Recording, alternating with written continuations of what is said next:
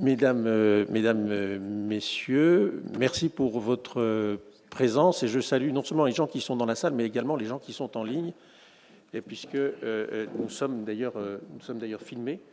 Et je voulais remercier tout spécialement les participants à cette conférence sur le dernier sur le dernier kilomètre, le dernier kilomètre dans les territoires. Madame la maire de, de Guéret, Monsieur le président de Région Grand Est, euh, Madame la directrice générale adjointe de Pôle Emploi et Monsieur le président du groupe euh, euh, La Poste. Alors aujourd'hui, c'est un peu une journée d'ailleurs particulière puisque bon, il y avait un risque d'intempérie. Vous en avez vous-même souffert, Madame, Madame la maire. Ce soir, il y a un événement national important. On essaiera de, de concentrer. Non. ne peut pas être une intempérie. Non, il faut, que, il faut que ce soit la fête pour tout le monde, un, grand moment d'amitié. Euh, euh, et, donc nous essaierons de concentrer également nos, nos, propos. Euh, nous avons ici, autour de, de, la, de, de l'estrade, des représentants des, de deux grandes catégories de, collectivités territoriales, régions, mairies, de deux grands opérateurs euh, parce que la politique euh, dans les territoires, c'est euh, l'affaire de, l'État, bien sûr, c'est l'affaire des collectivités territoriales, et on le verra aussi, c'est l'affaire des grands opérateurs qui sont parfois qui ont un maillage extrêmement dense, qui est évidemment essentiel pour la conduite d'un certain nombre de politiques publiques. Avant de, donner la parole aux, différents intervenants, je voudrais vous proposer le, l'organisation suivante. Donc les intervenants euh, euh, exprimeront leur point de vue sur euh, la question qui nous retient aujourd'hui. il y aura peut-être quelques échanges entre eux. Et puis ensuite, c'est dans un deuxième temps qu'il pourra y avoir des interventions, des questions de, de, la salle et de nos amis qui sont, qui sont en ligne. Pour ma part, je, euh, je voudrais dire quelques propos introductifs en me plaçant du point de vue de, de l'État, à la fois du point de vue de l'État territorial, ayant été moi-même euh, préfet de, région, préfet en tout pendant quelques, quelques années, cette année, et puis du point de vue du, du, Conseil d'État, de ce que l'on fait euh, pour le dernier kilomètre. Ce n'est pas seulement ce que l'on fait aujourd'hui à travers cette conférence, mais, mais vous verrez qu'on fait plus peut-être qu'on ne le pense à l'extérieur pour euh, euh, ce dernier kilomètre et la mise en œuvre des politiques publiques sur le, sur le terrain. Alors d'abord, l'État euh, territorial, le préfet, je voudrais vous dire deux, ou trois choses qui me paraissent vraiment importantes au-delà des textes, au-delà même de ce qu'il peut y avoir dans la Constitution. Par rapport à notre sujet, je dirais que le dernier kilomètre, c'est profondément dans l'ADN de la fonction préfectorale. Les préfets sont comme ça, ils doivent résoudre des problèmes, des problèmes qui intéressent les concitoyens, des problèmes très concrets, empêcher des désordres, euh, euh, les résoudre. Euh, il faut donc avoir un esprit pratique très développé et un attachement au concret, au concret je dirais, tous les jours. Et pour ce qui est des politiques publiques, les préfets sont chargés de l'exécution des politiques publiques dans les territoires, avec le rôle particulier du préfet de région. Mais de l'exécution, c'est-à-dire non pas d'une exécution juridique, mais d'une exécution réelle, euh, d'une exécution sur le terrain et dans la vie des, gens. Et ce, ce, point me paraît d'autant plus important et correspondre à la réalité des choses, c'est que le préfet est responsable, c'est une autorité responsable, ce n'est pas une administration, ce n'est pas la préfecture, c'est une institution qui est, responsable devant le gouvernement dans une relation de loyalisme. Il est une courroie de transmission courte, euh, euh, mais quand on est dans une relation de loyalisme, ça n'empêche pas d'avoir le devoir de dire ce qui ne va pas et en quoi l'autorité euh, gouvernementale peut, par exemple, sur tel ou tel sujet, faire, euh, faire une erreur. Euh, le deuxième point que je voudrais dire, c'est que pour cette mise en œuvre des politiques publiques, la relation avec les élus, et particulièrement les responsables, les, exécutifs des collectivités territoriales. Ce n'est pas une relation utile ou même nécessaire, elle est consubstantielle au bon exercice des fonctions du, du, préfet dans la conduite des politiques publiques. Et ça implique bien évidemment une relation de, confiance, une relation de loyauté au-delà des différences politiques qu'il peut y avoir, des préfets qui sont euh, euh, euh, les représentants d'un gouvernement de telle tendance et des élus qui sont d'une autre tendance, c'est quelque chose qui doit être transcendé et qui, dans la réalité des choses, c'est mon expérience, est transcendé pratiquement tout le temps. Bien sûr, il peut y avoir des sujets de fixation à un certain moment, mais en tout cas, ça doit se faire dans une, relation euh, de, confiance et aussi euh, cette relation de confiance et ces relations quotidiennes, bien évidemment, euh, le, préfet le donne le ton en ce qui et les élus en ce qui concerne leurs collaborateurs. C'est absolument essentiel. L'autre point que, je voudrais, que je voudrais dire, euh, c'est que ce dernier kilomètre, cette mise en œuvre des politiques publiques dans, dans, les territoires, elle prend des formes extrêmement différentes suivant les différentes euh, politiques euh, publiques. il peut y avoir des actions qui se font en dehors de tout cadre normatif, en dehors de toute même politique conçue, comment dire, dans la, durée.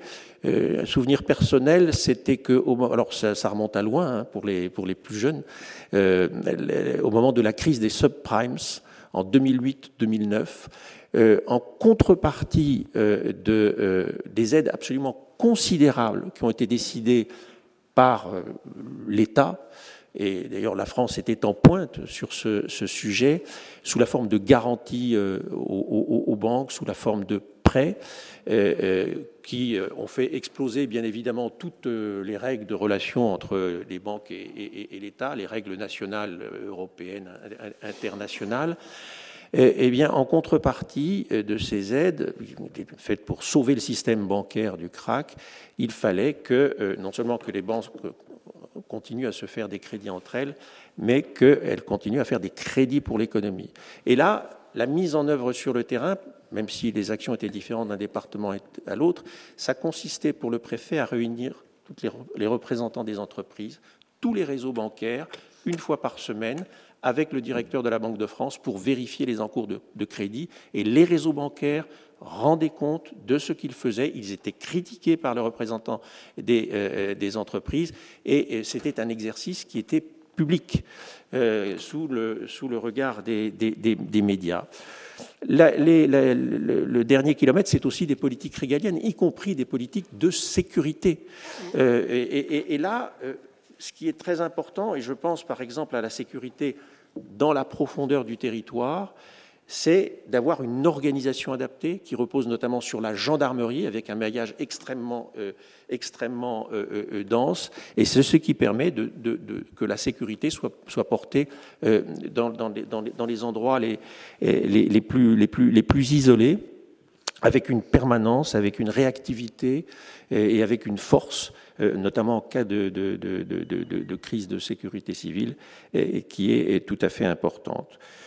Et puis, euh, vous avez euh, toute une série de politiques euh, publiques, alors qui sont des politiques qui sont menées dans le plus long terme, mais je dirais que la, caractéristique principale et qui est commune à toutes ces politiques, c'est qu'elle est extrêmement intégrée du point de vue des intervenants. Elle fait intervenir l'État, elle fait intervenir les collectivités territoriales, l'État administratif, l'État l'État judiciaire, le milieu associatif, par exemple les violences faites, faites aux femmes.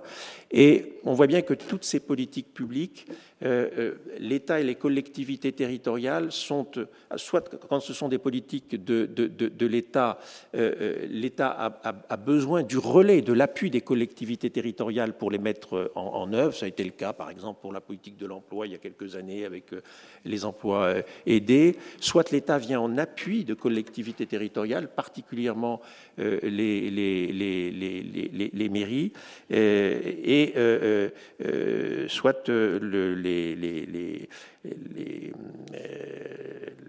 collectivités territoriales les collectivités territoriales euh, interviennent également euh, euh, en, appui de, l'État.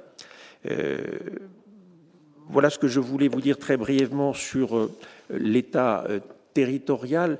Quelques mots rapides sur le, Conseil d'État. Alors, le, Conseil d'État s'est toujours attaché, bien, depuis bien avant que l'on parle de ces sujets-là, à l'effectivité à l'applicabilité de la loi lorsqu'il donne des avis, lorsqu'il rend des décisions contentieuses, il a toujours eu le souci de veiller à ce que ces décisions, à ce que ces propositions euh, ne tournent pas dans le vide, euh, qu'elles se traduisent dans la réalité. Donc ça fait partie, euh, là aussi, de notre, ADN. Alors, maintenant, depuis quelques années, il y a d'autres réflexions que, l'État fait sur ce type de, de, sujet. Je voudrais en évoquer de deux types. D'abord, il y a celles qui ont lieu dans le cadre de la, section du rapport et des études, sous la présidence de la présidente Martine de, de Boisdeffre. Nous rendons un certain nombre de, rapports, soit à la demande du gouvernement, soit à notre initiative sur des sujets divers. Et ces dernières années, il y a deux sujets qui intéressent assez directement la mise en œuvre des politiques publiques dans la réalité euh, des, territoires et de la vie des, gens. Euh, il y a euh, d'abord le rapport de 2020 sur l'évaluation des politiques publiques. Quand on évalue une politique publique qui est menée, qui est, conduite depuis plusieurs, années, eh bien, à un moment donné, il faut l'évaluer il faut l'évaluer, faire le point sur cette politique. Alors, bien sûr, on est amené à se poser des questions sur est-ce que finalement il faut toujours avoir ses objectifs euh, Est-ce que euh, est-ce qu'elle a toujours un, sens? Et puis, si on répond par l'affirmative, mais est-ce que cette politique est mise en œuvre de façon optimale dans les territoires? Est-ce que l'on touche vraiment bien tous ceux que l'on veut euh, toucher?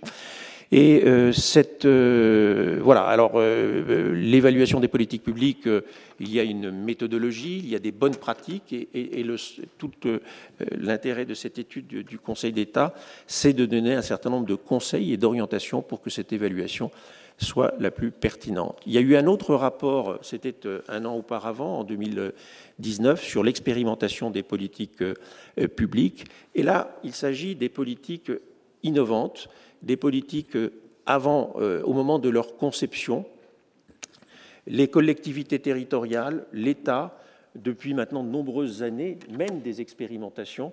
Euh, ils mènent des expérimentations et le, le résultat de cette étude, c'est une invitation pour que l'expérimentation puisse véritablement atteindre son objectif, qui est celui d'éclairer le mieux possible l'autorité qui décide sur euh, la faisabilité de sa réforme, son opportunité, euh, l'opportunité de cette politique publique, c'est d'adopter une, méthodologie rigoureuse. Et le Conseil d'État, dans son, dans son rapport, a fait des propositions euh, en ce sens. et dans l'expérimentation, l'expérimentation, c'est toujours une expérimentation sur le terrain ou auprès d'un échantillon de personnes. C'est-à-dire que dans, les, dans la construction de l'expérimentation, on, part pratiquement de ce que l'on appelle le dernier kilomètre. Euh, la faisabilité de l'expérimentation, est-ce qu'on touche les publics?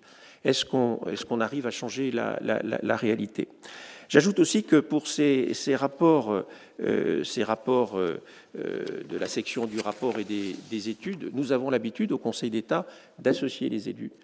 Euh, nous avons l'habitude euh, également de, faire contribuer les, grands opérateurs. Euh, Jean Basser avait été auditionné sur, sur les expérimentations. Et puis le, deuxième, le dernier point par lequel je voudrais terminer concernant le, Conseil d'État, c'est qu'il y a, disons, un point de vue, une doctrine, une orientation que le Conseil d'État à formaliser, même si euh, euh, l'esprit y était déjà, à formaliser à partir de la fin de l'année 2017, euh, qui tourne autour de la différenciation et qui repose sur l'idée que la réglementation la loi, les règlements, mais également les, contrats entre l'État et les collectivités locales pour les financements, pour les politiques publiques, ne doivent pas être un, un carcan qui bride l'initiative. Il faut avoir un, comment dire, un environnement juridique qui, qui offre de la, de, de, de la souplesse, parce que c'est ce qui permet de mieux coller à la réalité, d'avoir des politiques qui sont plus adaptées au territoire, c'est ce qui permet de faire confiance aux élus, et le Conseil d'État l'a souligné à quatre reprises dans des avis d'Assemblée générale, disant que cette recherche de plus grande souplesse qui repose sur une interprétation du principe d'égalité qui n'est pas un principe d'uniformité.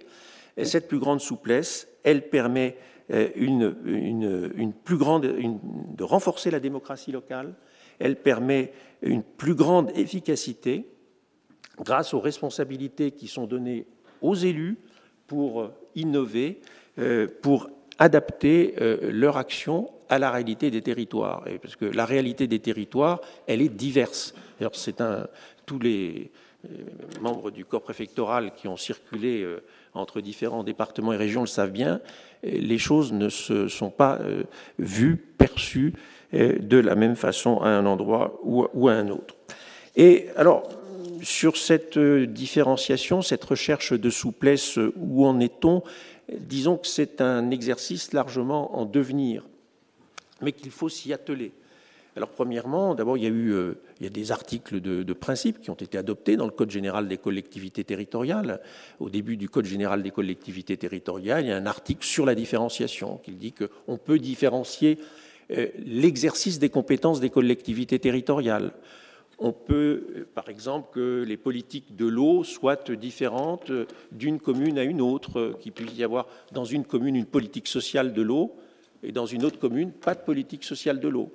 Euh, on peut différencier aussi euh, les, compétences à l'intérieur d'une même catégorie de collectivité territoriale. Pourquoi pas dans certaines régions euh, que la compétence collège soit à la région si il y a une logique, de, ça peut, il peut y avoir des logiques de territoire. Ce sont des hypothèses qui ont été émises. Alors, peut-être qu'en Alsace, ça ne correspondrait pas, mais euh, euh, on, nous en a parlé dans la région euh, Rhône-Alpes.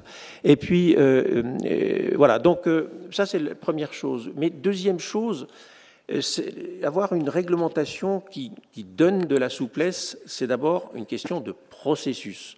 C'est-à-dire qu'il faut que les administrations, lorsqu'elles proposent des projets de loi, le Conseil d'État, lorsqu'il voit des projets de loi arriver, le Parlement ménage, euh, lorsque ça concerne les compétences des collectivités territoriales, que cela ménage des marges d'appréciation, des marges d'autonomie, peut-être plus que ce n'a été le cas euh, jusqu'à présent. Et puis, troisième point, je terminerai par là, vous savez qu'il y a euh, dans la Constitution la possibilité pour les collectivités territoriales, à titre expérimental, de déroger à des règles législatives. Il faut que le Parlement l'autorise. Dans son rapport sur l'expérimentation, le Conseil d'État avait fait des propositions. Elles se sont traduites dans une loi organique qui a été adoptée euh, en 2021. Grosso modo, enfin, il y avait eu quatre expérimentations de ce type en, en, 15 ans. Il s'agit d'en permettre davantage, ça a été simplifié, et surtout de changer la finalité de ces expérimentations. Lorsque les collectivités territoriales étaient autorisées, dans le cadre d'une expérimentation, à déroger à des lois ou règlements, l'issue, elle était en quelque sorte binaire, soit ensuite euh, euh, la, dérogation était généralisée à l'ensemble du territoire, soit on abandonnait euh, l'expérimentation. Eh bien, là, maintenant, il y a d'autres finalités. À l'issue de l'expérimentation, et ça revient à ce que je disais tout à l'heure sur une interprétation souple du principe d'égalité, lorsque ça pourra être fait dans le cadre du principe d'égalité, les dérogations pourront continuer à être mises en œuvre par les collectivités locales qui le voudront, alors que d'autres collectivités territoriales de la même catégorie ne le feront pas.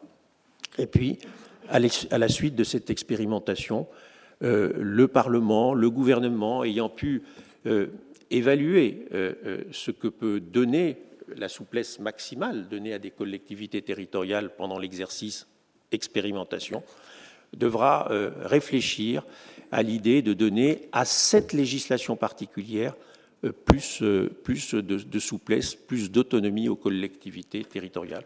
Voilà ce que je voulais vous dire. J'ai été un peu trop long et Madame la maire, à vous la parole. Merci. J'appuie là? Oui. Très bien. Mesdames et messieurs, c'est un grand honneur d'intervenir aujourd'hui au Conseil d'État. Je vais partager avec humilité mon expérience avec vous sur la thématique du dernier kilomètre des politiques publiques. Je suis une nouvelle élue qui a entamé son mandat en juillet 2020. Sans étiquette, je gère la deuxième plus petite préfecture de France, Guéret, en Creuse. Notre ville compte environ 14 000 habitants. Peu d'expérience, mais un regard neuf que je souhaite objectif et sans concession j'ai décidé d'illustrer la thématique choisie à travers le dispositif Action Cœur de Ville, car je le pense très représentatif. Je plaisante souvent en rebaptisant un de nos dispositifs Grande ville d'hier, petite ville de demain, sans vouloir être péjoratif pour le programme national, mais juste pour symboliser Guéret, qui a été une ville-préfecture florissante, bourgeoise, regroupant toutes les administrations.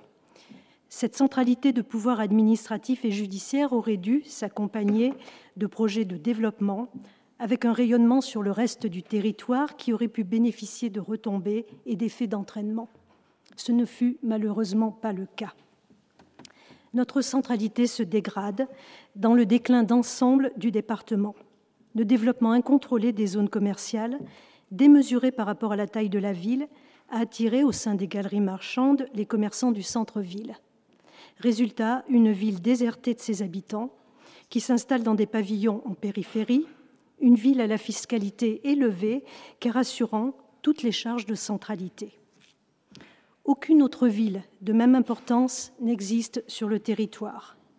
Pourtant, force est de constater que tous les territoires qui se sont développés l'ont été de pair avec une ou plusieurs centralités.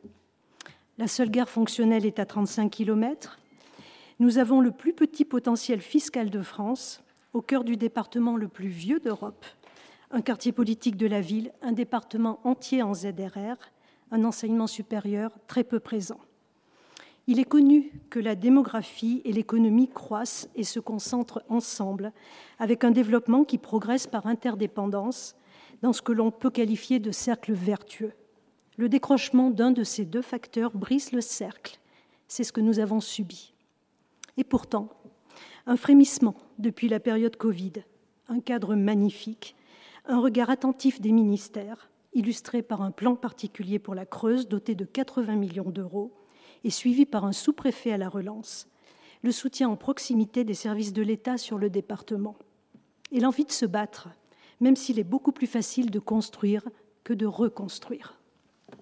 Le dispositif Action Cœur de Ville, associé à une ORT, opération de revitalisation du territoire, nous apparaît comme une vraie opportunité. Et c'est un beau dispositif, illustrant l'intérêt d'une stratégie globale, transversale, partenariale. Nous nous y sommes inscrits depuis 2018. C'est le seul programme d'aménagement du territoire avec une ambition nationale et un objectif de cohésion, comme les programmes d'infrastructure des transports l'ont été en leur temps. Il ne s'agit pas d'une politique descendante, d'une approche normative, mais de la remontée d'un constat local. Alors quelles sont les entraves à la concrétisation des projets? Tout d'abord, le déroulé du schéma de développement est long et complexe. Il faut lancer des études multiples et les mettre en cohérence, les prioriser, les structurer, alors qu'elles sont interdépendantes. Définition du cœur de ville, de l'ORT, des flux, des entrées de ville, des zones et stratégies de circulation et de stationnement, de la signalétique, du partage des espaces et de la mobilité sous toutes ses formes, des objectifs de rénovation urbaine et commerciale, des aménagements de l'espace public, de la mise en œuvre du patrimoine, excusez du peu. Pour une petite ville, sans l'ingénierie suffisante, ce sont plusieurs cabinets qui interviennent, souvent hors sol, un début de fil qu'il faut tirer et qui entraîne tout un processus sensible aux aléas extérieurs, des envies de voir enfin quelque chose démarrer en se heurtant à des projections multiples, à des habitants qui s'impatientent et ont tous une vision différente de leur territoire. nos services sont sursollicités et parfois de façon un peu anarchique. Avant, l'État et ses agents assuraient l'ingénierie et cela rendait un grand service, car ils connaissaient bien le territoire. L'État essaie de nous financer, mais il faut trouver le bon profil en matière de chargé d'études, des études qui doivent être adaptées au territoire et qui sont souvent parcellaires. On a perdu un vrai niveau d'expertise en pleine proximité sur nos territoires. ACV demande donc beaucoup de temps. il serait nécessaire de pérenniser le dispositif plusieurs années encore, au-delà de 2026, qui est la date limite pour cette politique. Le contexte financier et administratif est un vrai casse-tête. Petite ville croulant sous les charges de centralité, nos capacités financières sont extrêmement réduites. Les dotations de l'État ne sont pas supérieures ou spécifiques à Action Cœur de Ville. Nous sommes en difficulté pour assumer notre part de financement et les prêts nécessaires à l'investissement. Notre part est d'environ 47% Nous sommes donc à l'affût de tous les appels à projets. Un projet en remplaçant un autre selon les opportunités, avec la contrainte de délais de réponse très courts, se heurtant de nouveau à notre faiblesse en matière d'ingénierie. Les appels à projets sont multiples, s'entrecroisent et empêchent toute visibilité pluriannuelle. Un guichet unique d'accès à ces appels à projets spécifiques aux actions cœur de ville et aux divers dispositifs à activer, ajouté à une simplification des dossiers, à des délais de réponse moins contraints, serait d'un indiscutable soutien il faciliterait la veille demandée à nos directeurs. En outre, il faudrait un fonds dédié aux villes ACV ou une enveloppe déconcentrée avec un financement plus important et une révision de la contrainte des 20% qui restent à charge. C'est un investissement sur l'avenir destiné à créer de la richesse et qui, en plus, reprend les enjeux nationaux comme la transition environnementale. Beaucoup d'entités peuvent intervenir financièrement sur les dispositifs ACV on a remis des moyens sur les moyens. Mais on ne trouve finalement pas de financeurs quand on n'atteint pas la taille critique. Des directives devraient être données aux entités publiques accompagnatrices pour qu'elles adaptent leurs règlements d'intervention et leurs critères aux situations des territoires avec souplesse et bon sens. Pour conclure ce sujet, une enveloppe pluriannuelle, par exemple à partir d'une DETR bonifiée, rendrait possible une programmation sereine. Elle permettrait de sortir du parcellaire. Il faut en effet parier sur des dispositifs structurants à long terme. Réimplanter des commerces où des habitants ne suffit pas. Trop de dispositifs à plusieurs vitesses bloquent un développement visible, viable et donc attirant pour les investisseurs. Le financement maximal, par exemple, d'un projet phare, tremplin du processus de revitalisation, permettrait un vrai démarrage. Enfin, je ne résiste pas à la proposition d'une DGF dynamique pour soutenir les collectivités dont la capacité contributive est faible et qui doivent absorber des coûts de fonctionnement supérieurs induits par de nouveaux investissements. L'axe habitat est significatif. Quand un marché immobilier n'est pas dynamique, les investisseurs sont absents, car ils ne croient en aucune plus-value. Les aides au logement peuvent biaiser l'attractivité, car le plafonnement des revenus et des loyers n'incite pas les propriétaires privés à investir, sauf ceux qui sécurisent leur offre par le biais des minima sociaux. Il faut ramener dans les villes en voie de paupérisation des ménages avec un revenu correct et viser une mixité tirée vers le haut. En outre, dans un centre-ville très dégradé, le coût de la rénovation est important, sans garantie de rentabilité. Même l'OPARU n'a pas d'effet levier il faut que les investisseurs publics ou parapublics assument des chantiers d'envergure et les éventuels déficits d'opération. Il faut que la puissance publique donne confiance dans le territoire pour attirer les investisseurs privés. Il faudrait favoriser les programmes avec services intégrés pour des personnes ciblées, les étudiants, l'hébergement temporaire, les seniors, et communiquer nationalement sur les réalisations achevées. Pour accrocher les acteurs moteurs de développement, il faut aussi des superficies importantes à offrir, avec un dispositif de traitement des friches permettant de ne constituer que de la réserve foncière et une réglementation zéro artificialisation nette exonérant les périmètres ORT. La ville qui n'a pas capacité à investir intervient par petites touches, ce qui donne un effet pulse et l'impression pour les habitants d'être toujours en travaux ce qui vaut aussi pour les aménagements urbains. La vacance commerciale, quant à elle, est souvent l'aspect le plus visible de la perte de dynamisme d'une ville, mais c'est un symptôme plutôt qu'une fin en soi, même si le taux de vacances baisse avec l'ouverture de nouvelles boutiques. L'action publique est délicate car on demande aux collectivités d'intervenir sur le secteur privé.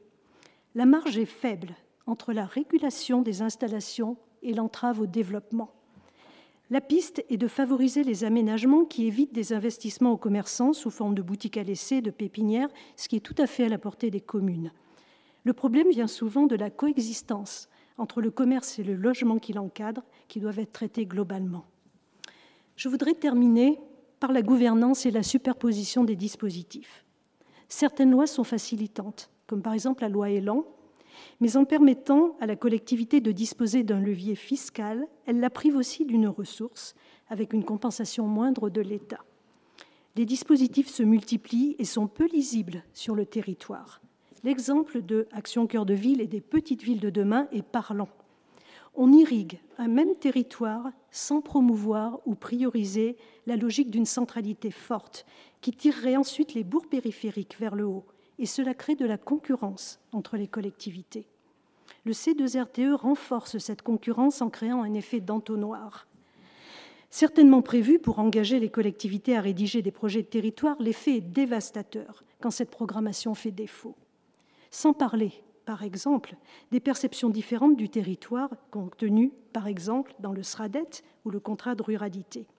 Les programmes Cœur de Ville visent un objectif d'aménagement et de cohésion de territoire dont les autres dispositifs doivent être moyens d'amplification et non de dilution.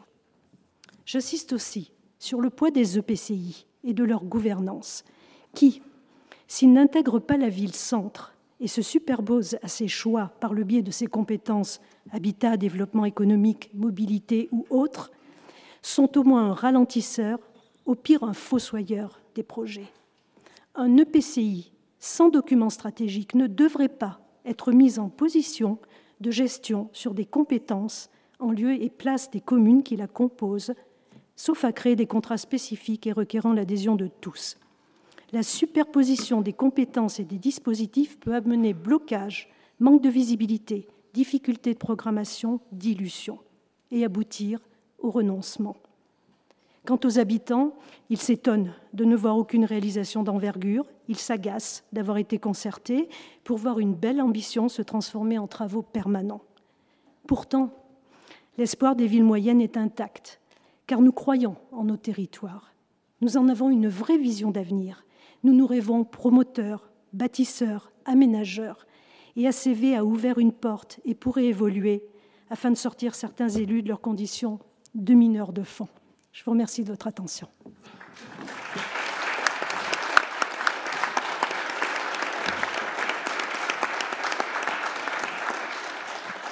Merci beaucoup, Madame la, maire. Je demande aux autres intervenants s'ils souhaitent euh, intervenir sur un point particulier de l'intervention de Madame la maire.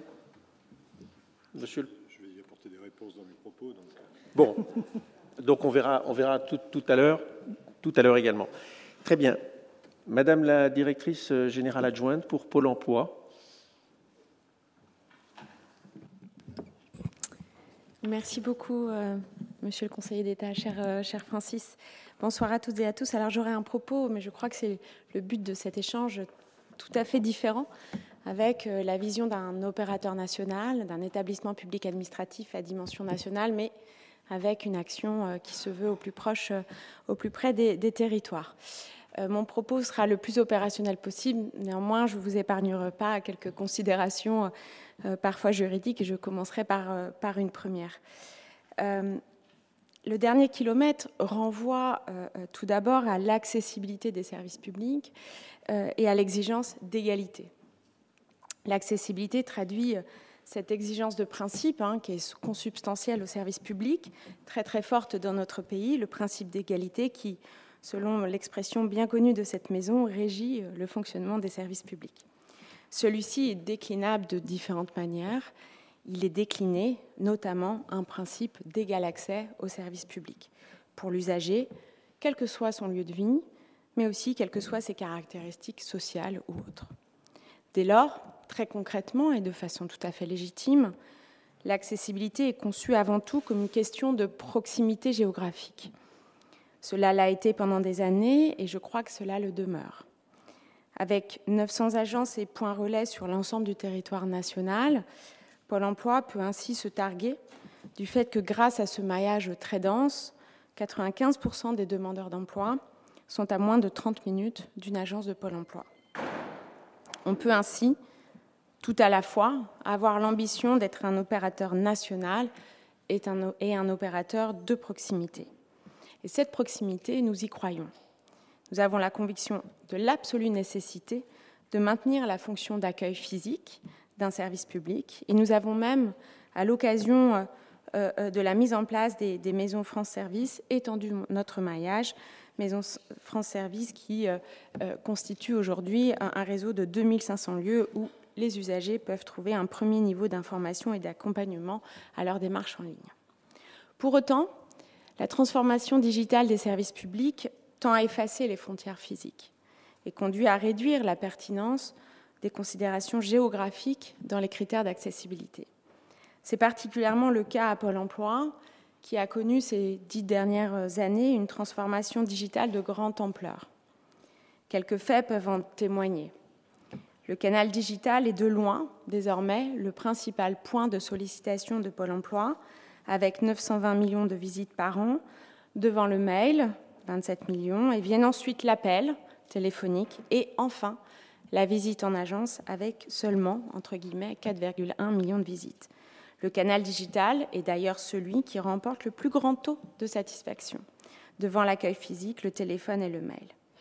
Aujourd'hui, les démarches d'inscription, d'actualisation pour les demandeurs d'emploi sont obligatoirement réalisées en ligne. Nous avons même une modalité d'accompagnement pour les demandeurs d'emploi les plus autonomes dans leur recherche d'emploi qui est réalisée entièrement à distance. Avec ce mouvement, de nouvelles questions d'accessibilité ont naturellement euh, émergé, en particulier euh, celle de l'accessibilité numérique de nos services. On estime ainsi à environ 30% des demandeurs d'emploi qui euh, sont moyennement ou pas du tout à l'aise avec le digital. Conscient de l'éloignement numérique de ces populations, nous sommes particulièrement attentifs à l'inclusion numérique et nous avons investi dans l'accompagnement dédié et spécifique des demandeurs d'emploi ayant des difficultés en la matière à travers un certain nombre de dispositifs. Nous travaillons également avec euh, l'État à rendre accessibles nos outils digitaux aux personnes en situation de handicap. Ayant brossé ce portrait de nos différents euh, canaux d'accès, j'aimerais souligner que plutôt que s'exclure les unes par rapport aux autres, ces différentes formes d'accessibilité ont tout intérêt à se combiner. Notre stratégie, dite multicanal, repose ainsi sur un équilibre net entre la primauté du digital et l'accueil en agence. La possibilité ainsi, nous donnant la possibilité de tout faire en ligne, mais également de tout faire en agence sur des postes en libre accès avec un appui si nécessaire. Nous avons ainsi mobilisé euh, des volontaires en service civique pour accompagner les demandeurs d'emploi dans, dans leur démarche. C'est aussi la possibilité d'écrire en direct à ses conseillers, de prendre un rendez-vous en ligne ou de joindre gratuitement par téléphone un conseiller. Notre stratégie est très ouverte parce que nous sommes convaincus qu'elle est une composante de la qualité et de la relation aux usagers. Elle peut toutefois générer de l'insatisfaction pour les demandeurs d'emploi, comme pour les conseillers, et nous avons encore de grandes marges de progrès en la matière. Pour les demandeurs d'emploi, par exemple, les canaux d'accueil ne sont pas toujours équivalents en termes de qualité de réponse, de qualité d'échange ou encore du délai de réponse. Pour les conseillers, ils peuvent être sursollicités par des questions de premier niveau, dont les réponses se trouveraient euh, aisément euh, en ligne, ou par des questions auxquelles une réponse a déjà été apportée par un autre canal. Nous travaillons donc actuellement, à partir de ce diagnostic des différentes formes d'utilisation, des forces et des faiblesses intrinsèques de chacun de ces canaux, à optimiser cette stratégie, mais toujours en, s'appuyant sur ses fondamentaux, à savoir la primauté du digital et le maintien de l'accueil physique partout sur le territoire. Une autre marge de progrès, lorsqu'on évoque l'accessibilité et la proximité géographique, réside peut-être non pas dans l'accès des usagers aux services publics, mais inversement dans l'accès du service public aux usagers, dans cette démarche d'aller vers. C'est un terme, j'en conviens, extrêmement à la mode, mais qui fait sens pour aller chercher les publics qui, pour une raison ou une autre, ne franchissent pas ou peu la porte de nos agences, ni ne communiquent via nos outils digitaux. Nous le faisons de manière partenariale, le plus souvent, avec les collectivités locales, avec les communes et les EPCI, les associations, mais aussi avec des lycées professionnels. Une expérimentation est actuellement en cours à, à cet effet. Ça reste toutefois un défi qu'il convient de partager pleinement entre acteurs de l'écosystème de l'emploi, l'insertion et la formation. Ma deuxième remarque sera la conséquence de la première. Dans l'expression dernier kilomètre, il y a nécessairement une tension entre égalité et adaptation. Cela est d'autant plus vrai pour un opérateur à caractère national qui a vocation, qui a même l'obligation, de garantir à ses usagers, eu égard à ses missions, une même offre de service ou à tout le moins un même socle de service sur l'ensemble du territoire, en matière d'indemnisation, bien évidemment, mais pas seulement, en matière d'accompagnement également. Pour autant, l'adaptation est aussi un principe consubstantiel au service public, dans un sens certes de mutabilité, je crois que l'adaptation peut être tout à fait pertinente dans la mise en œuvre des politiques publiques d'un opérateur national, eu égard aux caractéristiques d'une population donnée ou d'un territoire particulier. Sur ce premier point, en matière d'accompagnement des demandeurs d'emploi, il va sans dire qu'on n'accompagne pas de la même manière une personne qui est au chômage de longue durée, voire de très longue durée, que celle qui vient de quitter son emploi et qui est en reconversion professionnelle. Idem pour les personnes en situation de handicap ou celles qui rencontrent d'importants freins sociaux. à ce sujet, nous coopérons intensément avec les départements. C'est ainsi que nous avons fait le choix, il y a dix ans, de différencier les modalités de suivi et d'accompagnement des demandeurs d'emploi avec un objectif stratégique majeur, faire plus pour ceux qui en ont le plus besoin. Chaque demandeur d'emploi se voit donc proposer la modalité de suivi d'accompagnement la plus adaptée à sa situation et son besoin en termes d'intensité et de contenu à mesure de nos capacités. Et nous prenons garde à ne pas segmenter artificiellement les publics si le besoin n'en serait pas mieux satisfait. Sur le second point, Pôle emploi essaie d'adapter sa stratégie de développer son action et ses services en fonction des besoins des territoires. Dans son mode de gestion tout d'abord, s'agissant de la répartition des ressources et des moyens. Chaque direction régionale de Pôle emploi se voit allouer un budget mobilisable sur les différents postes de dépenses en fonction des besoins du territoire en matière de formation, de prestations sous-traitées, d'aide à la mobilité, comme en termes de frais de fonctionnement. Dans son offre de services ensuite, et là on est au cœur du réacteur, les directions régionales peuvent ainsi mobiliser jusqu'à 5% de leur budget d'intervention pour la mise en place d'initiatives locales et partenariales dans les bassins d'emploi, pour compléter l'offre de services nationales dont bénéficient les demandeurs d'emploi ou pour expérimenter des solutions nouvelles. Ce n'est pas sans frais. On peut euh, estimer aujourd'hui que l'offre de services de Pôle emploi au niveau du territoire peut être pléthorique, foisonnante. Et aujourd'hui, on s'interroge même euh, sur un objectif de rationalisation, cette offre de services, pour vous montrer aussi euh, les biais que ça peut, ça peut engendrer. Néanmoins, nous continuons à encourager et à soutenir les innovations locales et partenariales, notamment à travers un certain nombre d'appels à projets. Nous avons quelques dispositifs spécifiques d'accompagnement, notamment pour les quartiers prioritaires de la ville, qui sont en cours d'évaluation, et nous essayons autant que besoin d'adapter notre offre de services. Notre contribution va jusqu'à éclairer les acteurs du territoire en proposant des outils dédiés permettant aux entreprises, aux élus, aux différents partenaires d'avoir une connaissance fine de la situation du marché du travail local à travers des outils d'analyse et des besoins de compétences des entreprises du territoire. C'est là un des avantages d'une mission nationale déclinée, renseignée au niveau local. Néanmoins, pour garantir cette adaptation, ou faire en sorte qu'elle soit réellement effective au plus près du terrain, il convient probablement de renverser les logiques managériales en œuvre, à l'œuvre. Pardon. Et ce n'est pas le moindre défi. En contrepartie d'un pilotage par les résultats, autour d'indicateurs resserrés et communs à tous les niveaux territoriaux de notre action, l'opérateur a opéré un mouvement de déconcentration mais surtout de transformation culturelle dans une démarche que nous appelons performance par la confiance, qui vise à développer l'initiative et la responsabilité. On a ainsi une charte de désengagement avec la préoccupation permanente du service rendu aux usagers. On peut citer, notamment parmi ces principes, partager le sens, interroger régulièrement l'efficacité de l'action, limiter les demandes de reparting au strict nécessaire, encourager la prise d'initiatives individuelles et collectives, apprendre des erreurs. Des actions ont été mises en œuvre à tous les niveaux, du réseau des agences au top management, en passant par les fonctions support. Il s'agit ainsi de donner de la souplesse, de donner un cadre de confiance, de donner les moyens de la proximité en adaptant notre organisation. Ce n'est pas toujours aisé, notamment lorsque nous devons, et cela fait partie de nos, missions, appliquer, mettre en œuvre un plan gouvernemental décidé en urgence.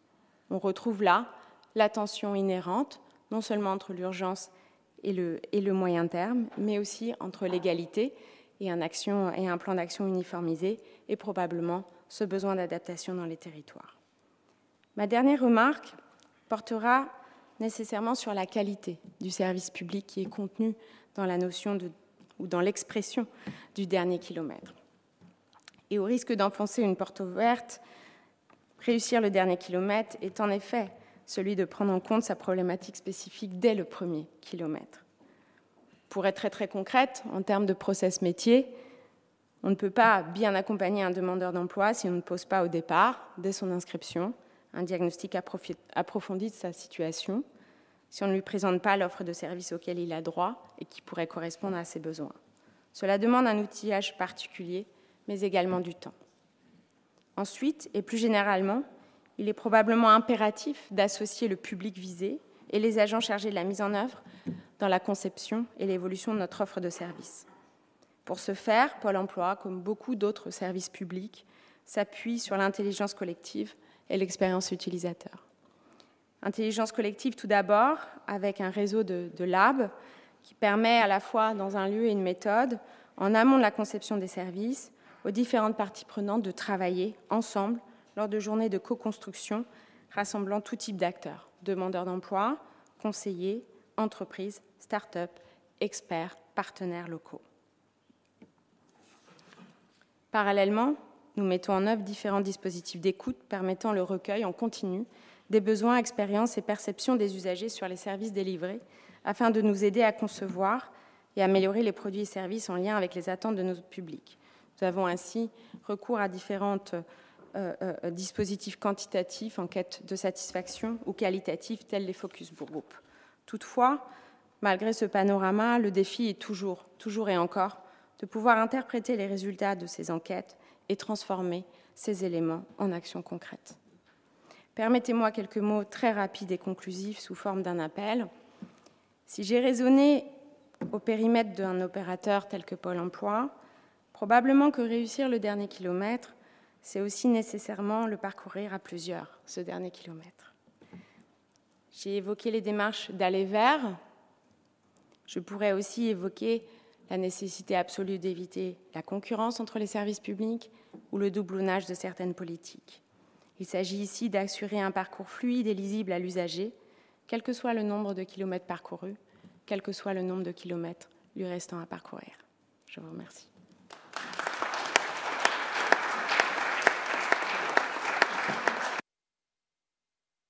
Directrice générale, Monsieur le Président du groupe La Poste. Merci, bonsoir à toutes et à tous. C'est un honneur pour la Poste et pour moi-même de participer à cette conférence dans cette très belle salle de l'Assemblée générale du Conseil d'État. Et je voudrais vous féliciter pour la question que vous posez, car trop souvent on s'interroge sur le sens des politiques publiques, ce qui est essentiel, le sens. On s'interroge sur la qualité de la norme.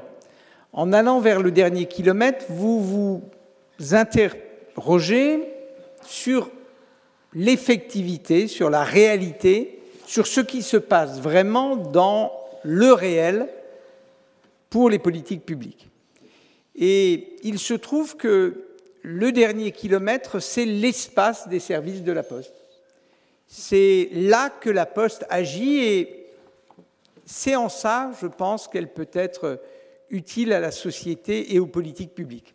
Alors, c'est l'espace d'action de la Poste, d'abord parce que nos quatre missions de service public sont chacune liées au dernier kilomètre. Livrer le journal, c'est évidemment arpenter le dernier kilomètre. Distribuer le colis, c'est-à-dire le service universel postal, c'est être dans le dernier kilomètre. L'aménagement du territoire, qui est une politique publique, une mission de service public de la Poste, se joue dans le dernier kilomètre et dans la négociation, Madame la maire, vous le savez bien, avec l'Association des maires de France. J'étais devant son bureau exécutif ce matin.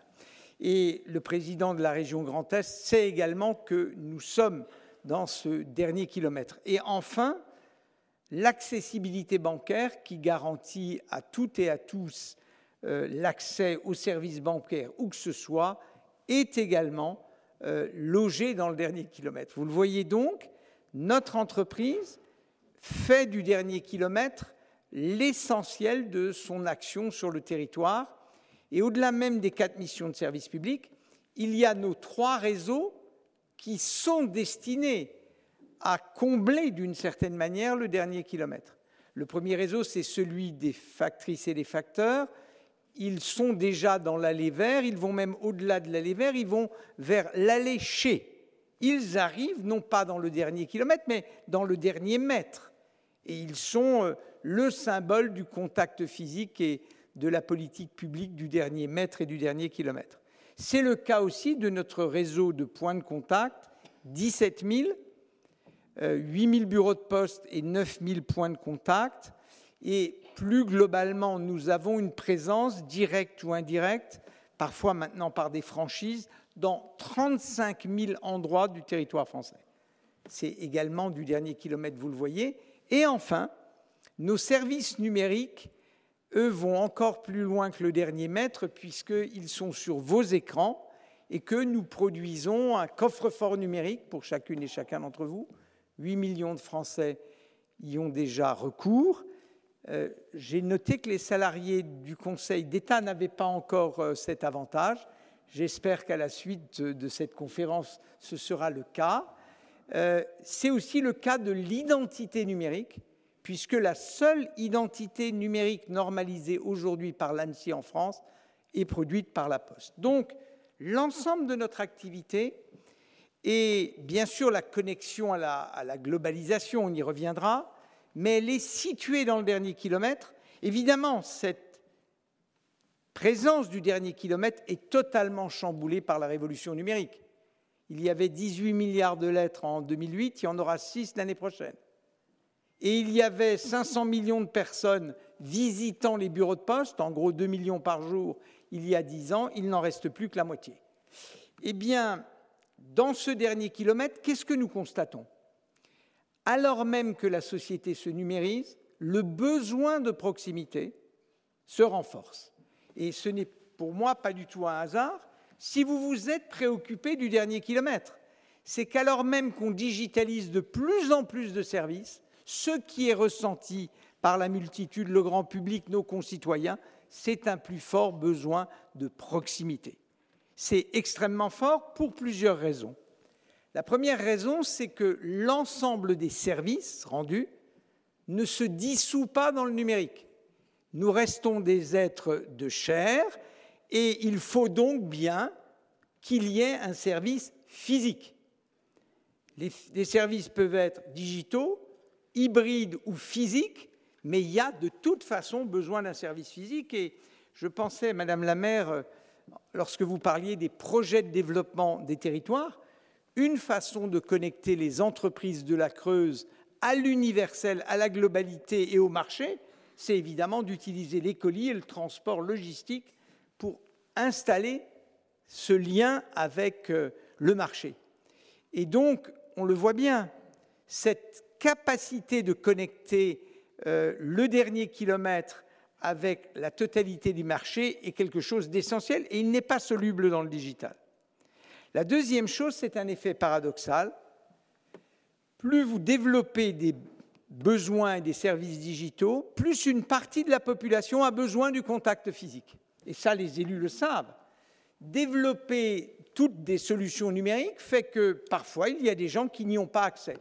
Et nous sommes frappés dans ce que nous faisons pour les CARSAT, pour les centres communaux d'action sociale, de voir qu'il y a des millions de personnes, alors même que le service existe digitalement, numériquement, qui n'ont pas accès à ce service, qui n'ont pas accès aux droits. Et donc, on voit bien que ce besoin de proximité est considérable. Et puis, il y a un effet paradoxal qui est le sentiment d'abandon. Et bien sûr, les élus sont les premiers à le sentir car ils ont la responsabilité des territoires. Le sentiment d'abandon, il montre que la réalité perçue est plus importante que la réalité factuelle. Répondre aux besoins du dernier kilomètre, c'est bien sûr mettre en place des politiques publiques, j'y reviendrai, mais c'est s'efforcer de travailler sur la perception et pas simplement sur la réalité.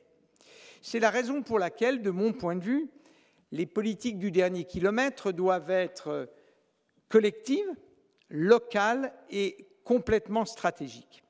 Elles doivent être collectives et vous l'avez, mesdames, dites toutes les deux, parce que pour répondre à la complexité, il faut agir ensemble.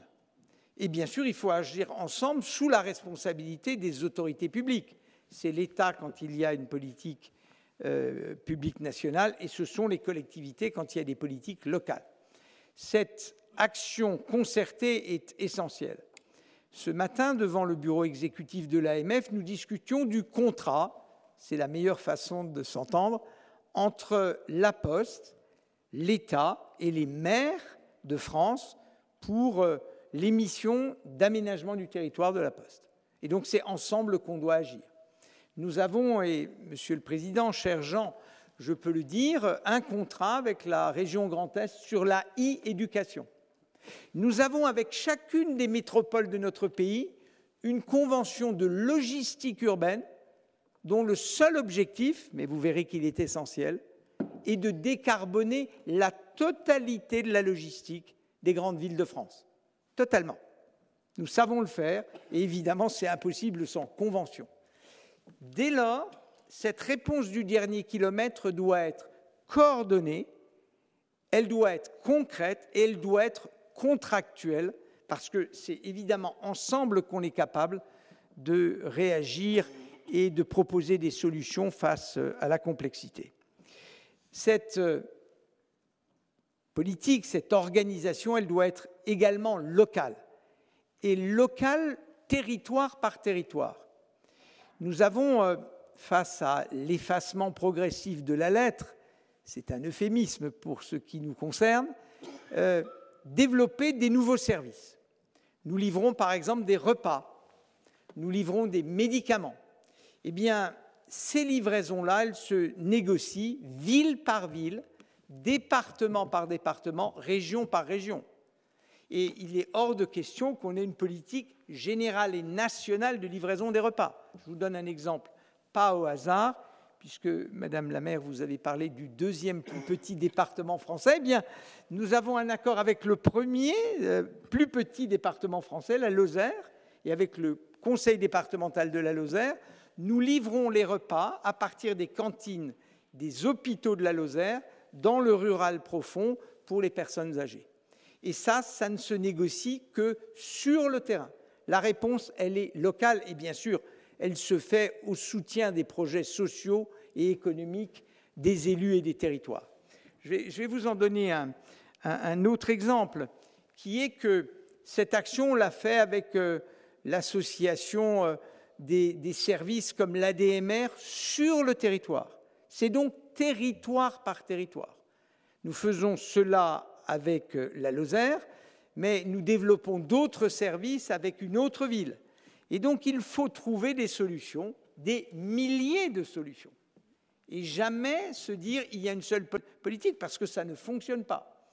Nous sommes en train de mettre en œuvre, avec le département de la Mayenne, l'idée d'un service postal et départemental, piloté par le département, de lien social. La visite serait une pure visite de lien social pour lutter contre la solitude. Eh bien, si le conseil départemental de la Mayenne en est satisfait, en tout cas on est en train de partir dans cette politique, ça ne veut pas dire que ça va se diffuser dans les 102 autres départements. Ça veut dire que nous nous servirons de l'exemple réussi de la Mayenne pour aller le proposer 102 fois. C'est donc, je pense, ce point qui est un point de complexité, évidemment, mais qui est absolument essentiel. Si on ne pense pas la politique du dernier kilomètre dans le dernier kilomètre, elle ne pourra pas réussir. Enfin, je pense que ces politiques du dernier kilomètre doivent répondre à une stratégie. À une stratégie, bien sûr, des élus et des territoires, de l'État et de ses représentants, mais aussi au grand sujet de l'heure. Quels sont les grands sujets de l'heure? C'est le vieillissement. C'est le vieillissement qui est un sujet absolument majeur. Et vous voyez bien que lorsqu'un pays a 1,3 million de nonagénaires, ça va être le cas de la France en 2030, les politiques publiques n'ont plus du tout le même contenu. Or, les factrices et les facteurs, les postières et les postiers, ils savent agir dans le dernier kilomètre. Ils savent aller vers, ils savent aller au domicile des gens. Et c'est la raison pour laquelle, dans notre stratégie de groupe, nous avons décidé d'être les acteurs du dernier kilomètre, plus pour la lettre, mais pour l'ensemble des politiques publiques, lorsque notre intervention peut évidemment être efficace. Ce savoir-faire des 220 000 postières et postiers en France, on est 260 000 en tout, c'est une arme pour les politiques publiques du dernier kilomètre. Pourquoi? Eh bien parce que ces salariés ont l'expérience du territoire, par définition, ils connaissent leur tournée, ils pourraient même la faire les yeux fermés sur la totalité du territoire. D'ailleurs, notre motto, notre mantra, c'est pour tous, partout et tous les jours. Cette connaissance du territoire, cette entreprise en a une expérience totalement unique et l'idée de la mettre au service des politiques publiques. Vous l'avez compris, le dernier kilomètre est un enjeu absolument clé pour les politiques publiques. C'est un enjeu absolument clé pour une entreprise qui a 260 000 salariés, qui a décidé de se transformer en mettant ses savoir-faire à la disposition des territoires et de l'État et de la totalité des politiques publiques. C'est l'un des enjeux des dix années à venir euh, que nous organisons dans un plan stratégique qui s'appelle La Poste 2030, engagé pour vous. Comme vous le voyez, le groupe est en marche. Et dernière chose, j'en ai parlé au sujet de la logistique décarbonée, nous considérons que au-delà des quatre missions de service public qui sont toutes créées par la loi, nous avons en tout cas une autre mission que nous nous sommes donnée nous-mêmes, être les leaders de la transition écologique dans ce pays. Et nous nous efforçons de le faire. Merci de votre attention.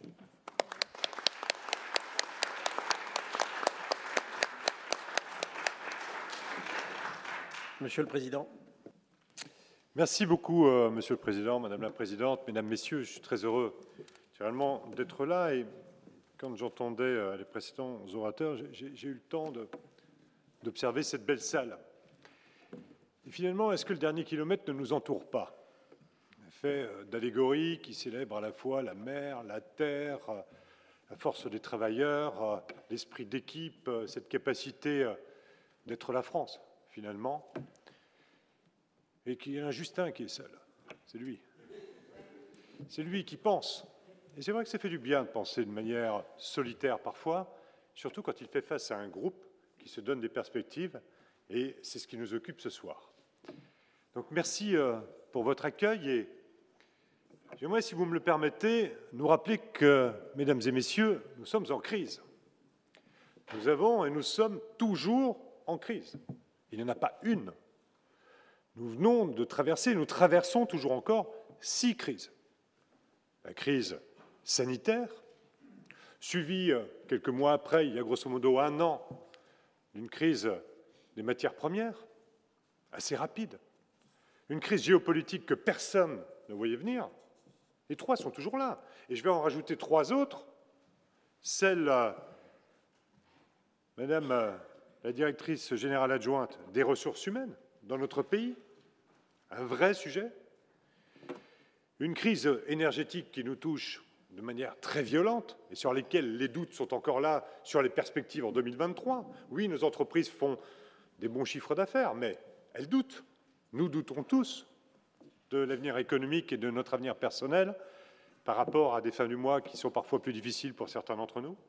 Et puis, une crise qui, chapeaute le tout, qui est finalement la crise climatique, d'où la crise sanitaire, d'ailleurs, peut-être issue, et j'y reviendrai.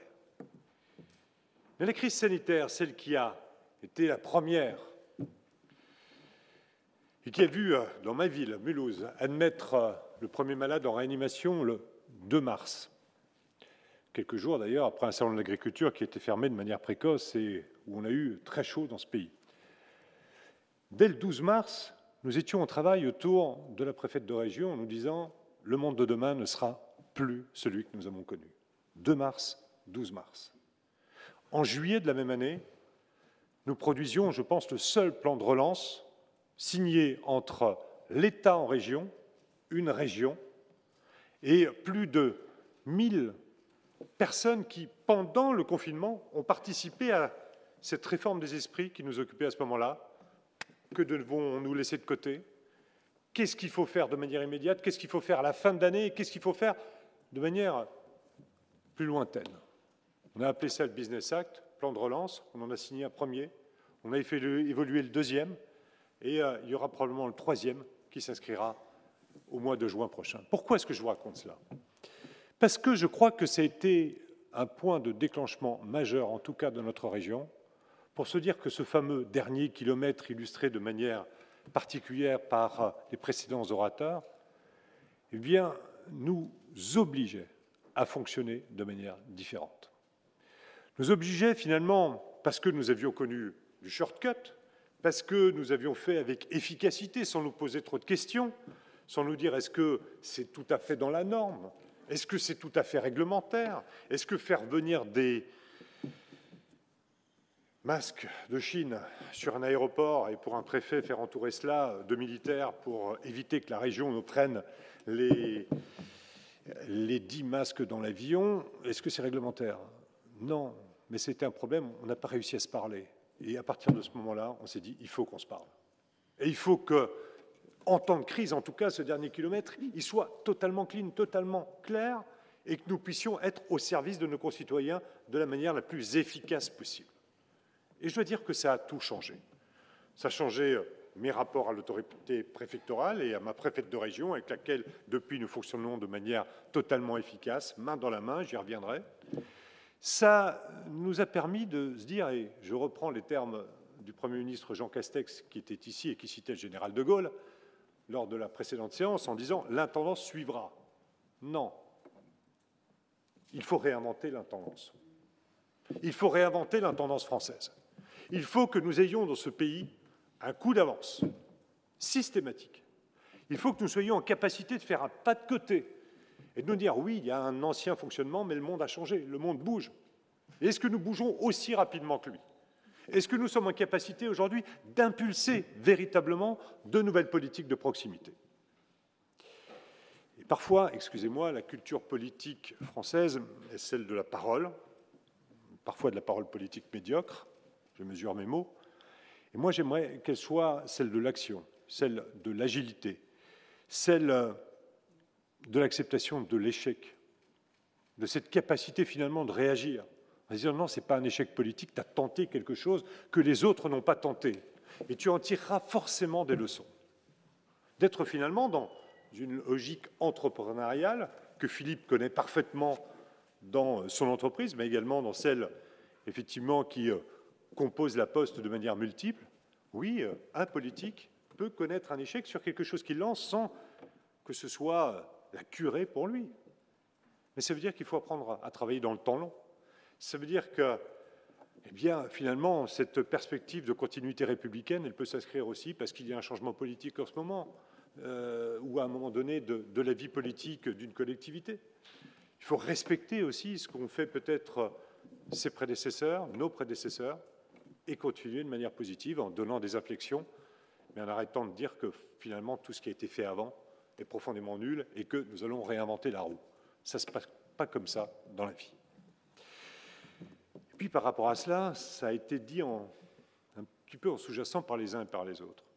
Je suis à la tête d'un exécutif, je dirige une entreprise publique, Je le rappelle souvent à mes correspondants privés qui disent Tu connais rien, toi, l'entreprise. J'ai une entreprise publique de 7500 personnes. Donc, euh, le dialogue social, je connais. Euh, les investissements, le fonctionnement, je connais.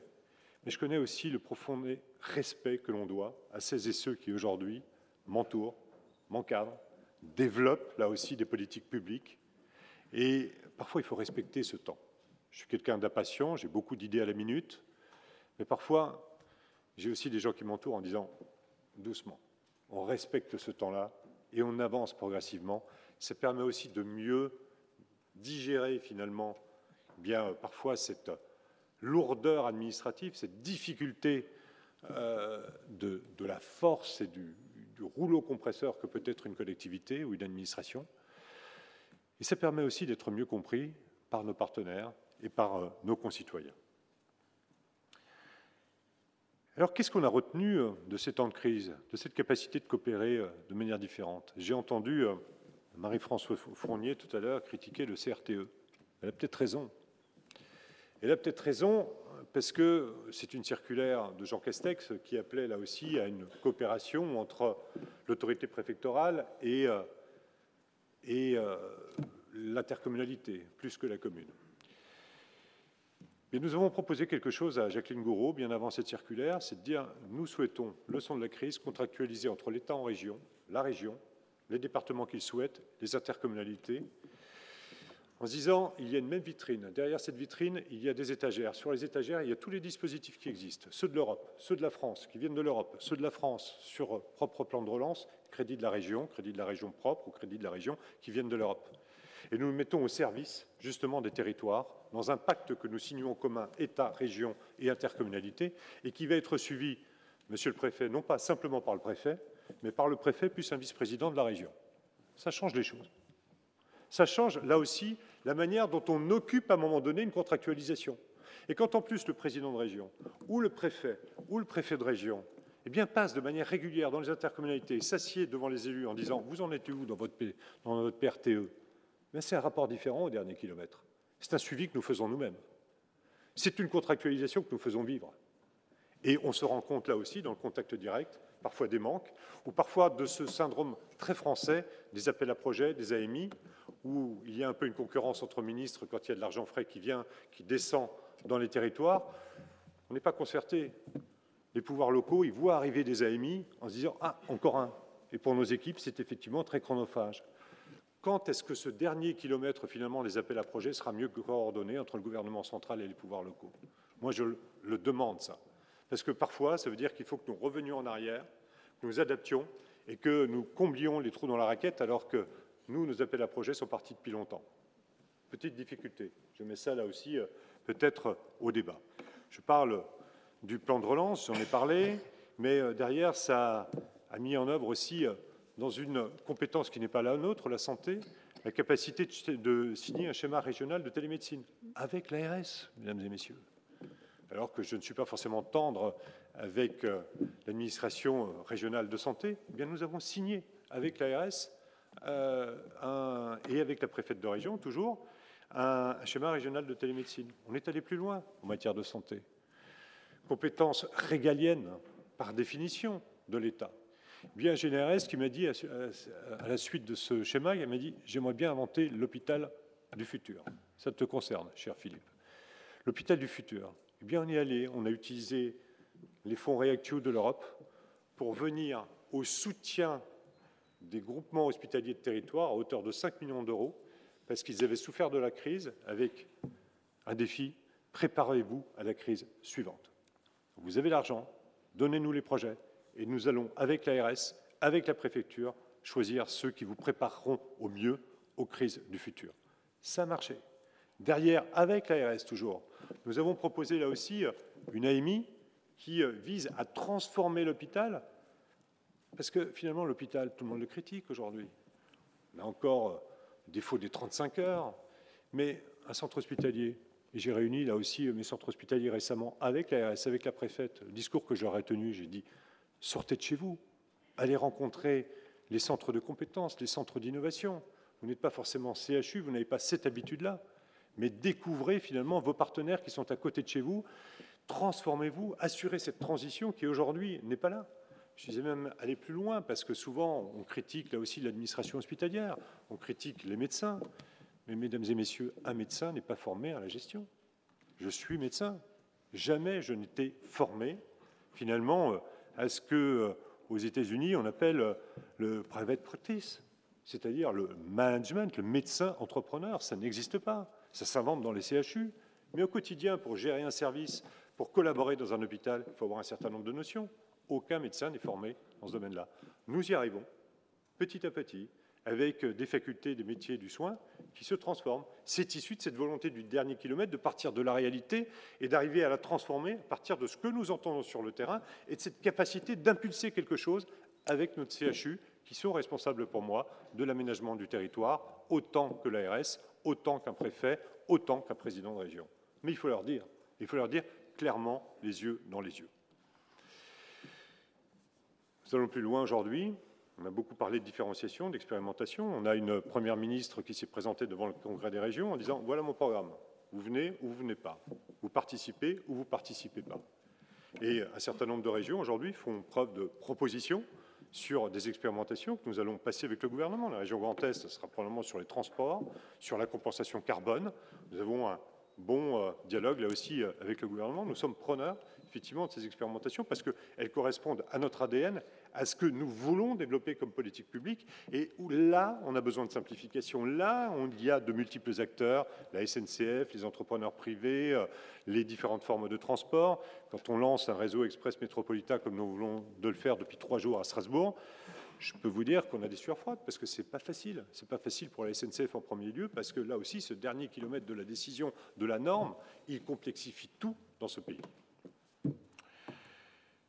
Moi, je milite également dans ce cadre-là pour quelque chose qui vous fera forcément plaisir. Il faut arrêter de dénuder les équipes préfectorales. Elles ont besoin aujourd'hui de renforts. Nous avons des préfets de département qui ne disposent pratiquement de plus aucune équipe. Alors on peut revendiquer effectivement, et alors on nous dit il y a la NCT qui est là, c'est très bien.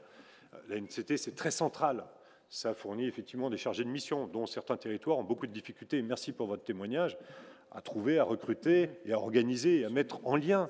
Parce que de l'ingénierie du territoire, ça ne s'invente pas comme ça. Et quand on est à Guéret, il faut se mettre en relation avec d'autres pour participer de l'expérience de chacun et progresser. Eh bien, là aussi, les préfets de département doivent être réarmés. Celles et ceux qui ont encore des moyens, c'est les préfets de région, et encore, c'est euh, très variable. Donc oui, l'autorité préfectorale elle est nécessaire. Elle est nécessaire dans un pays qui ne sera jamais fédéral.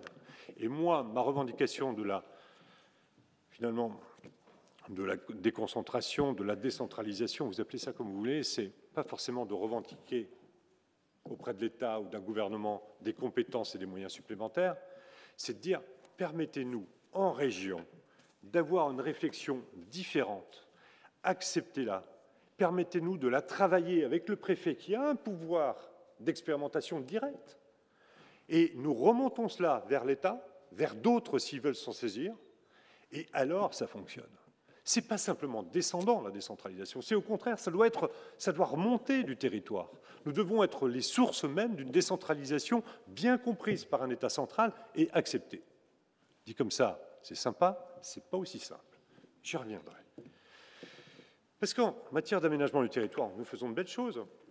Je considère que en matière d'attractivité, il faut être relié au monde. Nous sommes un territoire de 5,5 millions d'habitants qui est entièrement relié au très haut débit à la fin de cette année. Et nous avons commencé par les zones les moins bien desservies. Donc, la moindre ferme, le moindre territoire aujourd'hui isolé est relié au très haut débit. Ça veut dire que quand je rencontre un maire des Vosges qui me dit j'avais 60 maisons à vendre, j'en ai vendu 50, la première question qu'on me pose, c'est est-ce qu'il y a la fibre? Oui, j'ai la fibre. Eh bien, il en vend 50. On change de rapport. On change le rapport, là aussi, à la vision que l'on a du télétravail, de l'artisan qui va rester euh, sur un territoire parce qu'il a la possibilité de faire sa compta, d'envoyer des plans euh, avec euh, une, puissance de débit qui bien, bien, permettra d'être juste relié au monde. Nous avons un défi dans ce pays, c'est d'être relié au territoire au pluriel c'est les mobilités. on est véritablement en retard. On est vraiment en retard en matière de mobilité. Je ne m'étends pas là-dessus. Il faut être relié à l'humain. Ça vous concerne, ça nous concerne tous. C'est la formation. J'ai pris, moi, une option d'installer dans les villes, dans les, même pas dans les villes de, 14 000 habitants, dans des villes de 6 000 habitants, des écoles d'infirmières, des ASH, d'AS, parce que tout simplement, ils ont un hôpital général, un hôpital local, et si on forme à 50 km, c'est du personnel qui ne revient jamais. Si on forme en proximité, c'est du personnel qui reste. Eh bien, ça fonctionne plutôt pas mal. Ça fonctionne plutôt pas mal. C'est un risque politique, c'est euh, une consommation effectivement de fonctionnement, mais elle est utile parce qu'elle a investi pour le capital humain du territoire. Et le troisième, le quatrième élément aussi euh, d'attractivité, c'est être relié à son environnement. Pour moi, c'est la santé c'est de prendre position aujourd'hui sur des sujets de santé, mais pas des sujets régaliens. C'est ce qu'on appelle la santé globale, One Health, ce très beau concept aujourd'hui qui est de dire on ne peut pas euh, parler de biodiversité, on ne peut pas parler d'environnement, on ne peut pas parler de bien-être si on ne peut pas de santé. Et c'est quelque chose qui vient parfaitement, parfaitement, eh bien, euh, s'agréger dans ce que j'ai dit euh, précédemment. Alors, pour finir, vous me permettrez de voir juste euh, de revenir sur cette notion que je développais tout à l'heure, de vision parfois trop centrale des choses. J'ai un exemple très simple. Je suis une région transfrontalière, 760 km de frontières. Quand est-ce que, ici, dans cette capitale, et dans les institutions que vous représentez parfois, on comprendra que, et dans les dom-toms, et dans les régions transfrontalières, eh bien, la notion d'égalité, elle doit peut-être encore varier de manière différente. Parce qu'en termes de formation, en termes de recrutement, vous le savez très bien, quand on est juste à côté du Luxembourg, on peut avoir toutes les dispositions que l'on souhaite, l'aspiration de la puissance économique du Luxembourg, les salaires x4 ou x5, que, comment voulez-vous résister? Quand on est à côté de la Suisse, comment voulez-vous résister? Donc le dernier kilomètre français, comment est-ce qu'il peut être le premier kilomètre européen pour nous? Et nous sommes finalement des marins de la Terre dans ce continent européen. Nous sommes à, la, à la proue du bateau France dans ce territoire. Et les relations sont bonnes. Et elles sont concrètes aujourd'hui. Elles sont concrètes parce qu'elles se font sur la confiance, sur la connaissance des uns et des autres. On ne fait plus de grandes séances où on prend le thé, où on prend un peu quelques gâteaux de ci, de là. Non, on est sur le concret. Quand le président de région que je suis est invité au sommet du Benelux il y a trois semaines, avec trois premiers ministres d'État européens, je n'avais pas de préfet à côté de moi, je n'avais pas d'ambassadeur, eux non plus. Mais en même temps, je suis invité avec le ministre-président de Rhénanie-Nord-Westphalie, qui, s'il était un pays, serait le 17e pays mondial en termes de puissance économique. C'est intéressant quand même. On change de regard, on change de rapport, on est écouté, on est entendu, et on construit petit à petit, dans cette Europe qui a des difficultés à se trouver, un bloc de l'Ouest assez intéressant, qui est à la fois une constitution d'État, qui est une combinaison de liens avec les régions, et une capacité de faire qui se transforme. C'est des contacts directs, c'est un appel. Et effectivement, cette difficulté transfrontalière qui est assez mal vue enfin assez insuffisamment vue depuis Paris ou Berlin, nous essayons avec nos correspondants locaux de la constituer. Et ça devient une force. Ça devient une force qu'il faut penser. Parce qu'aujourd'hui, en matière de puissance et de création de valeur européenne, face aux crises que nous venons de traverser, la crise énergétique, eh bien, la politique de l'hydrogène, on ne va pas la penser simplement à l'échelle de la France on la pensera à l'échelle européenne. Le cadre européen sera indispensable, le cadre français sera indispensable, et sa déclinaison locale par les territoires et les pouvoirs locaux sera juste, là aussi, cruciale. Quand aujourd'hui un territoire comme le mien est en capacité d'extraire du lithium pour permettre à la France d'être quasiment autosuffisante, et que je vois arriver des investisseurs norvégiens ou des investisseurs australiens avant que la France ait réussi à se faire une religion sur ce sujet, ça interroge quand même. Et pourtant, le lithium, il est là, à 1500 mètres sous notre sol, facilement euh, extrait, on peut le traiter, on a les opérateurs français qu'il faut. Quand est-ce qu'on commence ce dernier kilomètre finalement de l'innovation, de la capacité d'être fier de la nation dans laquelle nous nous trouvons et surtout, pour moi, pouvoir locaux, dans une logique qui est celle, localement comme nationalement, de venir parfois secouer l'État en disant mais allons-y, faisons-nous simplement confiance.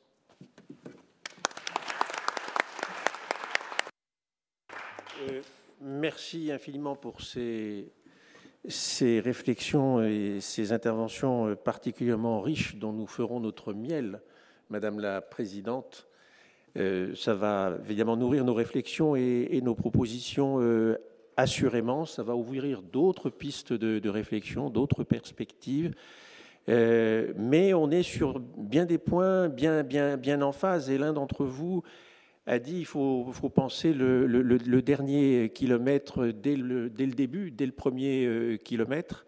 Et je crois que c'est euh, peut-être une conclusion à laquelle on, pourra parvenir. Je vous propose, sans attendre, de passer aux, questions, peut-être d'abord dans, dans, la salle, et puis, Madame. Alors, si vous pouvez vous présenter euh, quand vous prenez la parole. Oui. Catherine. Pardon, Catherine de Salin, présidente adjointe de la section de l'administration. Merci pour toutes ces interventions qui étaient très complémentaires, très passionnantes. Et j'aurais deux questions. La première, euh, c'est de savoir si vous considérez que la possibilité d'expérimentation, les marges de manœuvre laissées au préfet, pour, euh, enfin notamment au préfet, pour pouvoir justement avoir des politiques qui soient plus en phase avec la réalité des territoires et un peu moins axées sur le principe d'égalité, euh, est suffisante actuellement. Et, et, puis il y avait aussi sur le rôle de l'ANCT, puisque c'est vrai que l'ANCT, enfin voilà, on a vu les textes. Est-ce est que cette agence porte vraiment les fruits qu'on attendait d'elle? Merci. Osez, osez je, vais, je vais réagir euh, sur la NCT. Les intentions de départ euh, étaient euh, bonnes. On s'est fait rattraper par un système quand même où la NCT contractualise avec des grandes agences, l'ANRU, euh, la Banque des territoires, euh, le CEREMA, euh, voilà, on, connaît le système. Et l'ingénierie des territoires, vous en faites quoi? Il y a des agences d'urbanisme, il y a des CAUE, il y a des agences départementales. C'est elles qui sont en proximité. si, c'est dommage que cet étage-là de la pyramide des territoires ait été un peu oublié dans le management euh, et la capacité juste d'accompagner de, la NCT. Euh, si effectivement, alors les, élus sont plutôt contents, ils ont un chargé de mission, deux chargés de mission, c'est bien. Euh, souvent, il fait plus que la mission de départ d'ailleurs, parce qu'il vient compléter plein d'autres choses. C'est bien, mais aujourd'hui, c'est ce que je vous disais sur notre PTRTE s'asseoir, écouter, comprendre. Moi, j'ai découvert un truc. Euh, vous prenez Épinal, l'agglomération d'Épinal, c'est aujourd'hui 5200 logements vacants. 5200 logements vacants. Tout simplement parce que, eh bien, pour vendre un logement aujourd'hui, vous êtes obligé en termes de rénovation énergétique d'assurer sa transformation vers le haut. Eh bien, quand vous êtes en indivision, quand vous avez une petite rente, eh bien, on ne peut pas le faire. Et résultat des courses, eh bien, on reste bloqué là-dessus quel est le système que l'on peut mettre en place ensemble, collectivement, pour venir en, aide sur ces sujets. On parlait du ZAN tout à l'heure. Excusez-moi, mais il y a une réglementation quand nous, on a un pacte Ardennes comme un pacte Creuse, c'est un peu la même chose. On a fait un travail dans les Ardennes de euh, recensement de toutes les friches qui existent. Mais la petite friche agricole, elle appartient à quel régime? Au régime agricole. Vous ne pouvez pas mettre dans, ce, dans, ce, dans ces euh, bâtiments-là, vous ne pouvez pas les transformer en, friches dites immobilières. C'est impossible. Quand est-ce qu'on va faire C'est des choses aussi simples que ça qui devraient être récupérées finalement par la NCT pour les monter, discuter, euh, amener devant le gouvernement la représentation nationale, faciliter le travail des territoires. Ça ne doit pas être simplement de l'aide, ça doit être aussi, là on a un sujet, où est-ce qu'on l'exprime? Est-ce que c'est dans les associations euh, d'élus Oui, euh, elles sont là pour ça. Mais je pense que l'ANCT pourra avoir ce rôle finalement d'impulsion, de courroie de transmission entre aussi le terrain et euh, parfois les pouvoirs, quels qu'ils soient. Oui, oui, pour compléter, je dirais que la NCT, elle, a encore, elle est encore caractéristique d'un pouvoir descendant. Et on l'a, je pense, tous dit, si on veut réussir les politiques publiques, il faut être capable de différencier les territoires, de faire, dans ce que je qualifierais de faire de la dentelle, et d'être euh, en capacité d'adapter dans le temps les politiques publiques aux territoires auxquels elles s'adressent. Et pour ça, il faut aussi donner autant aux politiques publiques le temps de maturer pour pouvoir euh, après en tirer des, conclusions. Et notre problème, je crois, c'est qu'on cumule les politiques publiques, qu'on les enchevêtre, qu'on les fait démarrer les unes après les autres, et parfois de façon contradictoire, alors qu'on n'a même pas été jusqu'à l'expérimentation d'une politique publique. Et euh, la NCTO devrait pouvoir avoir ce rôle de centralisateur des expériences de terrain et d'amélioration du dispositif. Alors, elle joue un rôle de d'animation du territoire en permettant aux gens de se retrouver, aux villes de ACV de se retrouver, de partager leurs expériences. Mais euh, le vrai soutien sur le territoire, il vient euh, des services de l'État et des préfets. Et pour répondre à une de vos questions, on peut expérimenter sur les territoires. En Creuse, j'ai évoqué tout à l'heure le plan particulier pour la Creuse, qui, euh, en 2017, a permis à ce territoire, qui était en grande déshérence, de bénéficier d'une enveloppe de 80 millions d'euros, qui a été laissée à la main du préfet et qui a permis sur le territoire d'expérimenter des dispositifs en allégeant la norme, en permettant de raccourcir et de simplifier les démarches administratives et qui a fait émerger de très très beaux projets en Creuse et euh, qui a créé une vraie cohérence de territoire. On a par exemple rénové l'intégralité de notre unique station thermale, qui est une belle station thermale et qui reçoit beaucoup de monde. On a créé euh, des plateformes de circuits courts, on a créé de beaux dispositifs et cette enveloppe était à la main du préfet et elle était totalement adaptée au territoire. On arrive en fin de cursus et tout ce que demandent les élus de terrain, c'est renouveler cette expérience euh, en s'appuyant sur les services de l'État sur les territoires. Oui, euh, l'ANCT, nous, c'est un partenaire pour les maisons France Service. Il y a 300 maisons France Service qui sont portées par la Poste sur euh, un peu plus de 2500. Donc, c'est un moyen pour nous d'agir, un bon partenaire. Plus globalement, la question posée, c'est celle de l'articulation entre le national et le local. Et je vous donnerai l'exemple d'une structure qui marche extrêmement bien depuis la loi Estrosi de 2010, qui est la structure des commissions départementales de présence postale territoriale. On appelle ça les CDPPT. Et là, quel est le sujet? On avait 17 000 points de contact, et évidemment, comme la fréquentation est divisée par deux, il faut transformer. Transformer, c'est se heurter au sentiment d'abandon et à la volonté des élus et de leurs citoyens de tous garder un bureau de poste, même quand il n'y a plus personne à l'intérieur. Comment est-ce que c'est géré? Eh bien, c'est géré exactement par une architecture locale, dans le sens de ce que dit euh, Madame Fournier, c'est-à-dire que c'est la commission départementale de présence postale territoire dans la Creuse qui va gérer le système d'évolution et de transformation. Et là, on est absolument sûr d'aligner la vision des élus et celle de la Poste, une entreprise qui défend ses comptes et qui se développe, et cette espèce d'architecture extrêmement locale, moi je dois dire qu'elle est très efficace. Elle est très efficace et elle permet même, le cas échéant, de répondre aux élus qui diraient que ça n'évolue pas bien dans la Creuse en disant mais écoutez, on a ensemble une commission départementale où ces sujets sont abordés, faites valoir vos, vos intérêts, vos droits et vos opinions.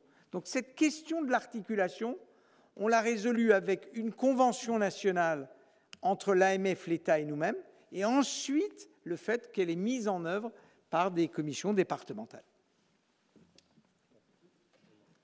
Pour aller encore plus loin que ce que vient de dire Philippe, parfois on descend même encore plus loin avec la Poste. Euh, moi, j'ai signé une convention avec la, Fédération nationale des bureaux de tabac, euh, qui parfois servent là aussi, euh, effectivement, de point final de la Poste, mais on va pouvoir acheter un billet de la SNCF. On transforme en même temps ces points de vente, qui étaient parfois des bars tabac, ça devient des bars tabac, points de vente de circuits courts, on valorise ce qui se fait véritablement en proximité. Ils font un travail vraiment formidable. Philippe Coy, à la tête de cette fédération dynamique, il est partout en France. Et, je pense que là aussi, c'est un exemple de, de, cette transformation où on évite le sentiment d'abandon sur ce dernier kilomètre par un réaménagement et un changement des habitudes. Dernier kilomètre, c'est compliqué. La fermeture d'un bureau de poste, pour avoir été maire, c'est compliqué. J'ai lutté moi aussi pour que Philippe ne m'enferme pas certains. Mais euh, finalement, ils finissent par fermer euh, petit à petit. Mais c'est plutôt comment est-ce qu'on sort euh, en sifflet de ces sujets-là et quels sont les services que l'on développe à la place. C'est assez intéressant. Vous savez, dans la place que j'occupe aujourd'hui, il s'agit pour moi de fermer un certain nombre de lycées. C'est exactement les mêmes sujets. Euh, comment est-ce que fermer des sujets, fermer un lycée, c'est pas euh, supprimer des formations? C'est comment est-ce qu'on les met, par quoi on remplace, comment est-ce que et c'est un travail de dentelle. C'est pour ça que j'ai réagi tout à l'heure sur les collèges, euh, parce que ce qui n'a pas été dit finalement dans tout cela, le dernier kilomètre, mieux il sera organisé, ou plutôt meilleur et plus clair seront encore les compétences des uns et des autres, mieux il sera organisé. Et aujourd'hui, il y a encore trop de compétences qui se recoupent les unes sur les autres qui font que, eh bien, parfois, il y a de la confusion et de la compréhension de la part de nos concitoyens.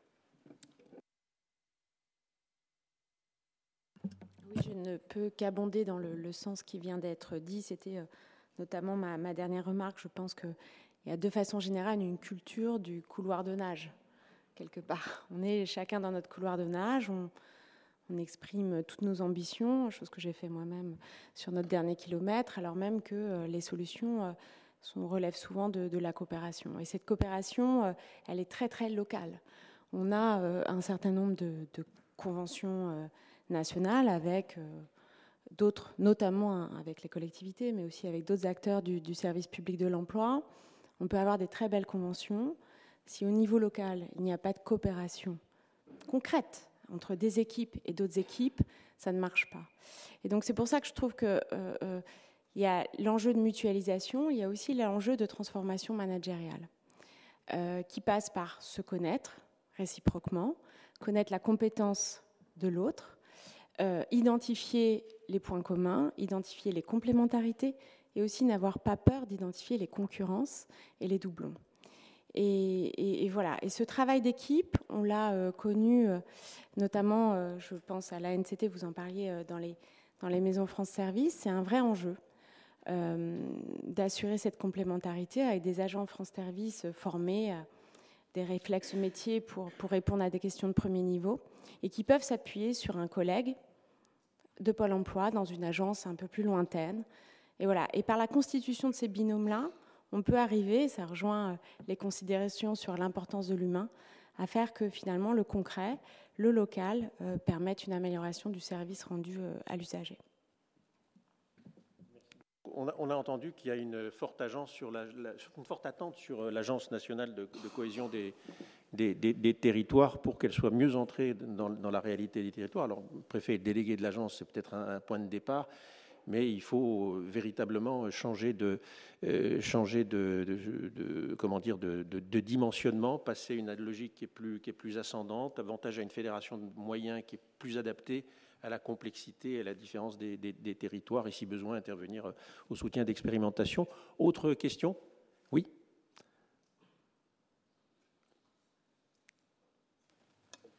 je, ne résiste pas. Merci de vous présenter. À, l'envie d'intervenir. Merci, merci de vous présenter. Je, suis Fabien Sudry, je suis conseiller d'État depuis, euh, depuis deux mois, mais je ne peux oublier mon ancien métier euh, que j'ai exercé pendant 35 ans. Euh, j'ai occupé six postes de préfet territorial, le dernier en, région Bourgogne-Franche-Comté. Et comme le président Francis l'a dit, ce métier m'a absolument passionné. Et donc j'ai baigné pendant des années sur la mise en œuvre des politiques publiques. Quand on est préfet avec ses équipes, euh, c'est vraiment l'ADN, euh, vous le disiez Francis Lamy, du, métier, du métier préfectoral. Euh, je, je, rejoins d'ailleurs Madame Nicolas qui parlait du premier kilomètre. Je me demande si c'est plutôt pas ça qu'il faut dire. Hein. C'est là où ça se joue. Hein.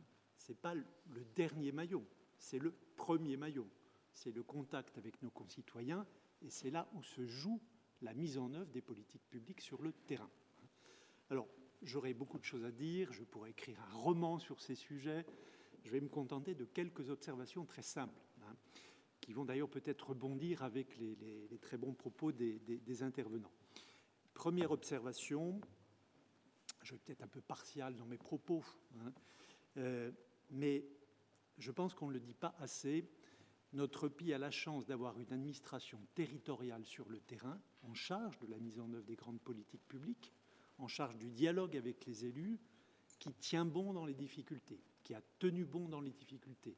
Le président Rotner le disait tout à l'heure, euh, depuis trois ans quand même, hein, l'administration territoriale de l'État, elle a géré avec les élus la crise sanitaire, elle a déployé en quelques semaines des mesures de soutien absolument massives au profit de l'économie du pays. Elle a embrayé sur la mise en œuvre du plan France Relance, en lien avec nos collectivités, concertation avec elles. Elle a, dans le même temps, géré une campagne de vaccination absolument inédite, là aussi avec les, les collectivités. Elle a quand même tenu bon dans les difficultés. Et elle a tenu bon grâce à l'engagement des agents de l'État, en lien avec les agents des collectivités, en, s'appuyant sur cet attachement, cette force, ce sens du service public qui est, à mon avis, la clé de tout pour l'administration territoriale de l'État. Première observation. Hein. Euh, je rejoins donc Jean Rotner, le président Rotner, euh, dans ce qu'il disait tout à l'heure sur ce sujet. Deuxième observation, tout en disant cela, euh, cette administration territoriale de l'État, c'était peu un colosse au pied d'argile. Hein, parce que depuis une bonne quinzaine d'années, voire même un peu plus, elle a quand même été assez chahutée et bousculée. Hein. Elle a perdu un certain nombre de moyens. La Cour des comptes a quand même documenté cela. Hein. Quand je dis perdu, c'est considérablement perdu, plus que beaucoup d'autres services publics, plus que nos collectivités territoriales. Euh, donc on lui a fait, on l'a fait maigrir très rapidement. Euh, l'unité de commandement a aussi été un peu chahutée avec la création des agences, plusieurs euh, opérateurs publics. Le paysage est devenu un peu compliqué. L'unité de commandement s'est complexifiée. Hein. et donc aussi parfois la relation avec les élus et les collectivités sur ce point. il y a également des domaines de politique publique pas toujours très clairs dans la perception des compétences, je rejoins le président Rotner, qui complique la tâche de l'administration territoriale. Plus les compétences sont claires, plus la mission du préfet des services locaux pour travailler avec les collectivités est simplifiée naturellement. Hein. Donc moi, je plaide vraiment pour que la décentralisation, quand elle existe, soit la plus aboutie possible, pour que la relation entre l'État représentant de l'État et les collectivités soit simplifiée dans la mise en œuvre. Hein. Et c'est entre, responsables qu'on peut s'accorder le plus, le plus facilement. Le contre-exemple en matière de complexité, je ne m'étends pas là-dessus, c'est par exemple la délivrance des titres. Hein. On a des problèmes de délai en ce moment parce qu'on a monté une usine à gaz en vérité. Hein. On ne sait plus vraiment qui est responsable, il n'y a plus de pilotage. Je ne veux pas aller trop loin sur ce point. Hein. Mais cette administration territoriale, elle été quand même chahutée. Et je crois que c'est d'ailleurs, peut-être, j'exagère un peu mon propos, un miracle qu'elle ait tenu bon dans la crise. Hein. Elle n'a tenu bon que par l'engagement et la volonté de ses serviteurs de terrain. Hein. Troisième observation, sur la démarche qu'engage le Conseil d'État sur ce dernier kilomètre, je pense que précisément, il faut s'attacher au comment, à l'action. Le président Rotner en parlait tout à l'heure. Euh, on est trop souvent tourné sur la conception, l'élaboration de la norme, hein, sur la prise de décision. J'ai eu, euh, dans un temps pas si lointain, euh, de diriger un cabinet de ministres, j'étais souvent frappé par l'extrême compétence des gens que je rencontrais, mais qui passaient leur temps à se neutraliser en vérité. Et je me disais, de retour sur le terrain, si j'en avais capté quelques-uns peu nombreux, j'aurais été extrêmement heureux dans l'administration des, territoires euh, où j'ai eu l'honneur de servir. Hein. Donc et je pense que la clé, c'est toujours la déconcentration, donner des marges de manœuvre à l'administration territoriale, euh, lui donner la capacité de s'adapter à la réalité des territoires, dérogation, faculté d'adaptation, le contrat, ça marche plus ou moins bien, mais cette capacité de dialogue et de contrat qu'évoquait le président Val. Hein, pour l'État, à mon avis, c'est également, à mon avis, très, important, en essayant de simplifier, c'était le sens comme du CRTE, de simplifier les outils pour qu'ils soient compréhensibles pour nos, pour nos collectivités. Troisième observation, je vais vite, il y a des choses qui marchent quand même hein, sur le dernier kilomètre. Euh, il y a une institution ancienne, je la mentionne, on en parle peu. Je crois que d'ailleurs elle pourrait faire l'objet, dans le cas de la démarche engagée par le Conseil d'État d'un approfondissement, c'est le sous-préfet d'arrondissement. On l'oublie un peu souvent. Hein. Le sous-préfet d'arrondissement, c'est la souplesse, c'est la réactivité, c'est la faculté d'arbitrage, c'est la proximité sur le terrain. À mon avis, le guichet unique du côté de l'État, il est à mon avis là. Hein. Euh, il est légitime auprès des élus et ça fonctionne. Cette vieille institution, si on la renouvelle, si on s'en sert, elle peut rendre, à mon avis, d'excellents services. Autre exemple, je vais vraiment à l'essentiel d'une organisation nouvelle qui marche plutôt bien, qui démarre plutôt bien, ce sont les maisons France Service. Je trouve que la dynamique est plutôt bonne. Nombreux opérateurs y sont associés. Euh, les collectivités se sont emparées de ce nouvel outil. Euh, il faut en assurer la pérennité. Il y a encore des, des, marges de, des marges de progrès, mais je trouve que sur le terrain, ça prend bien. C'est un modèle qui prend bien hein, et qui euh, contrebalance la digitalisation qu'évoquait Philippe Val tout, à l'heure, avec cet enjeu d'accessibilité majeur. Hein. car plus on digitalise, je rejoins le président Val, plus il faut euh, favoriser ou maintenir cette accessibilité, sur le terrain. Et enfin, dernier point, je ne veux pas être trop long, mais je rejoins aussi la question de la perception je pense que souvent, il y a un décalage chez nos concitoyens entre ce qui se fait et ce qu'ils perçoivent. Hein. Là, je crois qu'il faut agir de deux façons. Du côté de l'État, il y a un enjeu de pédagogie sur les actions menées, car aujourd'hui, la communication de l'État, elle est beaucoup trop centralisée. Les, préfets de région et de département ne disposent pas assez de compétences sur ce sujet pour faire connaître ce que fait l'État pour nos concitoyens, mais dans la proximité. Moi, j'en souffrais tous les jours comme préfet de, région et de, département. Et enfin, ça va à mon avis plus loin, c'est aussi une question plus culturelle des fonctionnaires de l'État qui euh, euh, considèrent souvent que quand ils font bien, ils le font généralement très bien leur travail, cela se sait naturellement. Ils ne se placent pas dans la position de la pédagogie de faire savoir ce qu'ils font. Hein. Euh, je pense que là, il y a vraiment en matière de formation pour notre fonction publique territoriale un enjeu absolument majeur d'intégrer dans le travail quotidien la dimension de la compréhension de l'action qui est menée au plus près de nos concitoyens. Euh, je voulais juste signaler euh, des questions d'internautes.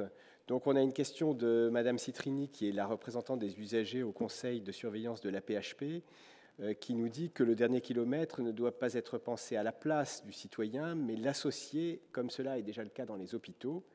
Euh, considère que cela fonctionne, est améliorable, mais a une valeur euh, pour partager la parole et les besoins. Et donc elle voudrait avoir l'avis des participants sur ce point.